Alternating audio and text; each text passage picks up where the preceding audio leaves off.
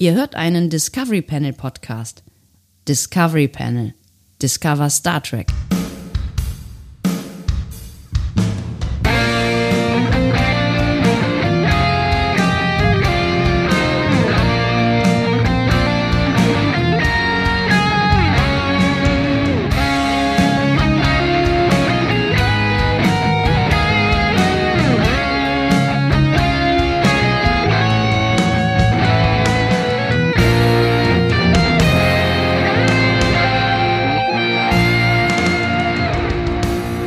Herzlich willkommen. Wir öffnen das Discovery Panel, naja, so halb. Nichtsdestotrotz auf dem Panel heute Andreas Dom und Sebastian Sonntag. Wir wollen euch eigentlich nur ganz kurz sagen, dass das hier keine richtige, reguläre, seriöse Folge des Discovery Panels ist, sondern.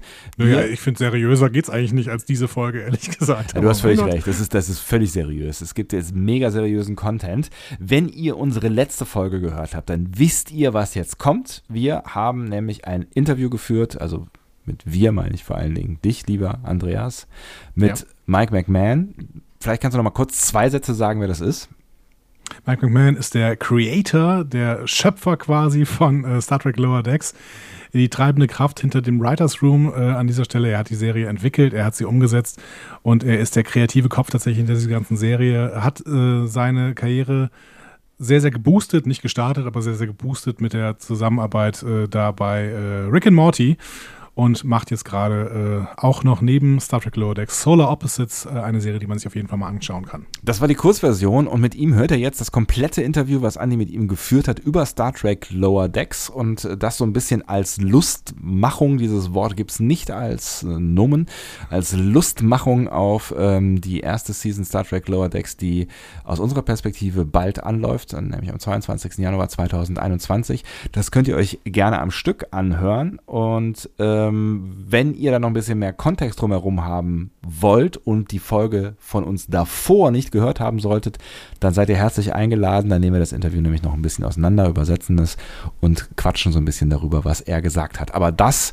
hier ist jetzt quasi einmal das Interview pur. Vielleicht auch für alle von euch, die das äh, Interview schon zerstückelt gehört haben und einfach nur sagen, gib's mir nochmal am Stück. Das hast du sehr schön gesagt. Vielen Im Prinzip Dank. muss ich jetzt, äh, du, du müsstest jetzt noch einmal sagen, natürlich haben wir das äh, Interview vor der Sendung aufgezeichnet. Natürlich haben wir dieses Interview vor der Sendung aufgezeichnet. Was denn? Vor was Danke, denn überhaupt? Was für eine Sendung? Das ist ein Podcast, das ganze Ding ist aufgezeichnet. Das haben die Leute aber von dir so gewollt, dass du es einmal so sagst. Okay, Leute, viel Spaß. Wir werden nachher natürlich nicht mehr irgendwie nochmal ein paar Bemerkungen machen, weil das haben wir im letzten Podcast sehr, sehr viel gemacht. Das heißt, nach diesem Interview ist dieser Podcast vorbei. Tschüss. Tschüss.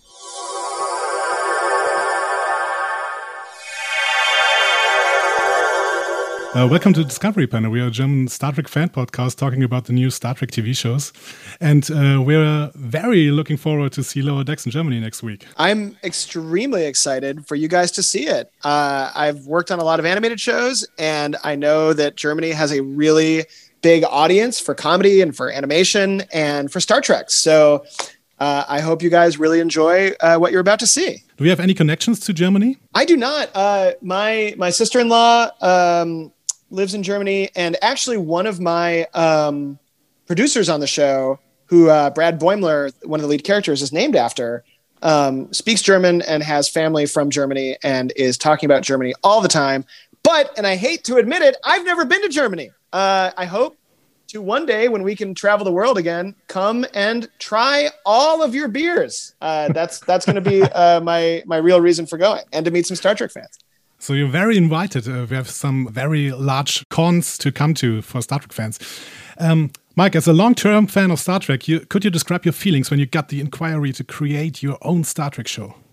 Honestly, when I first went in, I thought, well, this could never happen. Like I I'm actually a pretty optimistic guy usually, but when I went into the meeting, I had gotten a call from Aaron Baiers, who's an executive at Secret Hideout, which is Alex Kurtzman's company. And he said, Hey, Discovery is doing so well. We want to expand Star Trek into other series, and we're talking with creators who we know love Star Trek. Would you come in and talk to us about what you imagine your version of Star Trek animated show would be? And I was like, sure, because I love talking about Star Trek. But going in, I was like, they're not going to want to make the kind of Star Trek I want to make because I would want to do one that wasn't on the bridge and celebrates, you know, funny, you know, lower decks officers. And when I went in and pitched it to them, it wasn't even a pitch. You know, pitches are a formal thing, and you go in and you go in with preparation. And I, when I went into Secret Hideout, it was like how I'm talking to you right now. It was a conversation and not a presentation. And in talking to it was it was Alex Kurtzman, Heather Kadin, and Aaron Baiers, and me. And we're just literally, I think Alex just said, What do you love about Star Trek? What are the kinds of stories you love about Star Trek? And I kind of rattled off, I was like, my dream Star Trek show, and I rattled off what Lower Decks was. And in that meeting, which wasn't a pitch, he just turned to the others and said, I think we have another Star Trek show here. And Wow, I so cool. I like went and got in my car and I called my wife and I was like, okay, this is very weird, but I think I just accidentally sold my dream Star Trek show. And it it it was the feeling of like, you know, when you're working in the entertainment industry and you're a writer and you're trying to sell new ideas, constantly what you're doing is you're coming up with new stuff and you're trying to just ma- make things that make you happy, right? Because it, best case scenario, you sell something and then you're you want to work on something that every day you get up and you're so excited to work on it. And but you can't you can't manufacture other people understanding and wanting to to to fund it and to make it. And you're really really lucky if you get to make your dream projects. And Lower Decks is a dream project. And it was I was so caught off guard that I was going to get to do this that it actually took I think it really took a couple months of me working on it because I, you know, stuff stuff gets made and then it goes away. Like you start to work on it and it goes away. So you don't let yourself get too excited. And it really wasn't until we started casting in the first table read where I was like, like, holy crap, we're actually making a Star Trek show. This is crazy. Yes, absolutely dream for fans like us. Um, we are a big fan of your Twitter account, TNG uh, S8, too. How many of the ideas you've tweeted there have been put into effect in lower decks? Oh my gosh. I mean, TNG season eight is definitely, I love to hear that because that, I worked almost as much on that Twitter feed for free when I was an assistant as I have on, on Star. I would, I would, my wife would be like, what are you doing? And I'm like, I've got to write a new tweet today. And it would, it would be like writing a new episode. Like I would have to really come up with, and I, I really do think that TNG season eight was the proto, you know, template for lower decks because what I loved about that Twitter feed was every one of them had a serious side and a comedy side. And that's Yeah. what we try to do in lower decks as well is yes, there's the comedy. Yes, there's the funny stuff, but also there's the real Star Trek stuff and the real sci-fi stuff and the real stakes. And the best expression of that might be the final three episodes of the first season where the drama and the action and the comedy are really are really amped up and go hand in hand and that's all from TNG season 8. Oh, it's so cool. In Lower Decks, you're telling a story about a, a big friendship between Mariner and Boimler. And Star Trek has always included stories about friendship. What is your favorite Star Trek friendship of all series, and has it inspired you?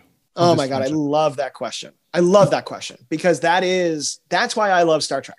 Is I'm not a favorite ship guy or a favorite captain guy. I am a favorite friendship guy because you know the the the first greatest friendship is probably you know Kirk and Spock and and that but then also expanding to the rest of that that bridge crew and and you know every Star Trek has these friendships. For me, it really is Geordi and Data, and I think you can see that a lot in TNG season eight, but like Geordi and the friendship that Geordi and Data have, where it's it's two people that don't exactly fit in, but they found the friendship with each other and they're they're helping each other and they're also like, you know, like Geordi working with Data and Geordi like having to listen to Data's bad poetry, like that stuff mixed together is just is just so joyful to me. And that really is kind of the expression of Mariner and Boimler. Like I wanted I wanted two lower decks officers who have very different opinions on what it means to be in Starfleet, who both technically know a lot, but have very different relationships with what it means to be exploring space. And and you know, the same with Tendi and Rutherford. Like seeing seeing these friendships grow and and experiencing it with them, but also having it be with characters that you're just like, God, I'd love just to have a beer and hang out with them. Yes, like like Bashir and O'Brien. This is our uh, best, Oh, yeah. best friendship of all time. Yeah, like let's yeah, more racquetball all the time, you guys. Like let's let's Bashir it up. I love those two. Um, to give a short teaser for the upcoming season of Lower Decks, is there any episode you would call your favorite episode? You mean for the first season? Yes. For the first season, ooh, it's tough. That's tough. I think my favorite episode. Uh, it's hard to pick because the final three are all great in their own way, and I- the whole season is really fun. But like that, it builds to that to the end of the season, and and you know the eighth episode is really, you know, it's sort of a trial episode, and it's just it's just really really funny. We got to really explore the characters and do a lot of jokes, and that felt really great. and then the ninth episode is a crazy holodeck episode, and that felt great because it felt like we were doing my dream movie version of Star Trek. And we got to do stuff with the characters there that that we'd been building all season in a way that just felt so satisfying to get there.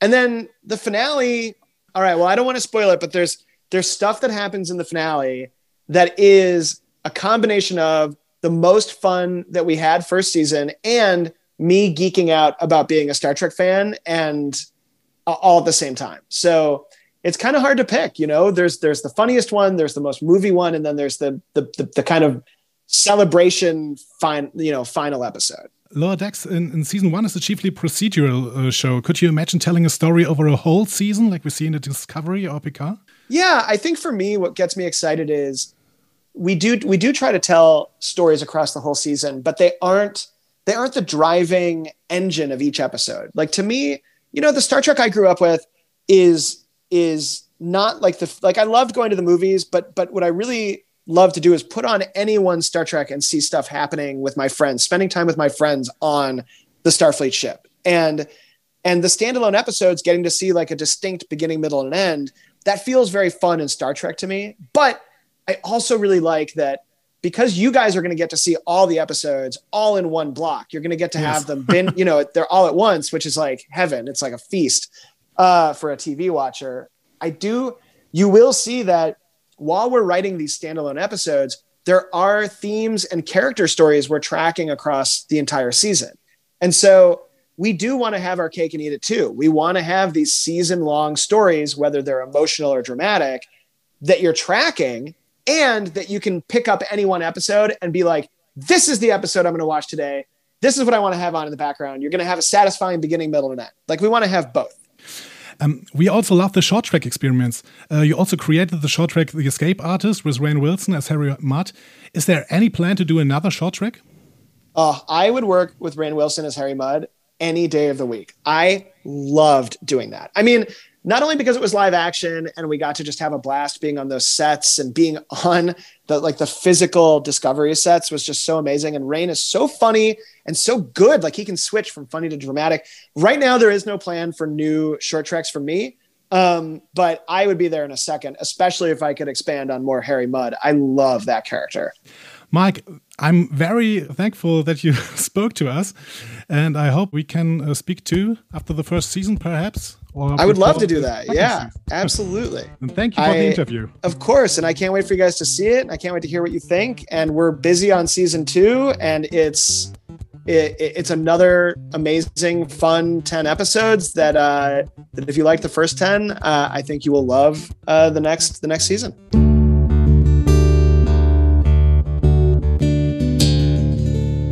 Mehr Star Trek Podcasts findet ihr auf discoverypanel.de. Discovery Panel. Discover Star Trek.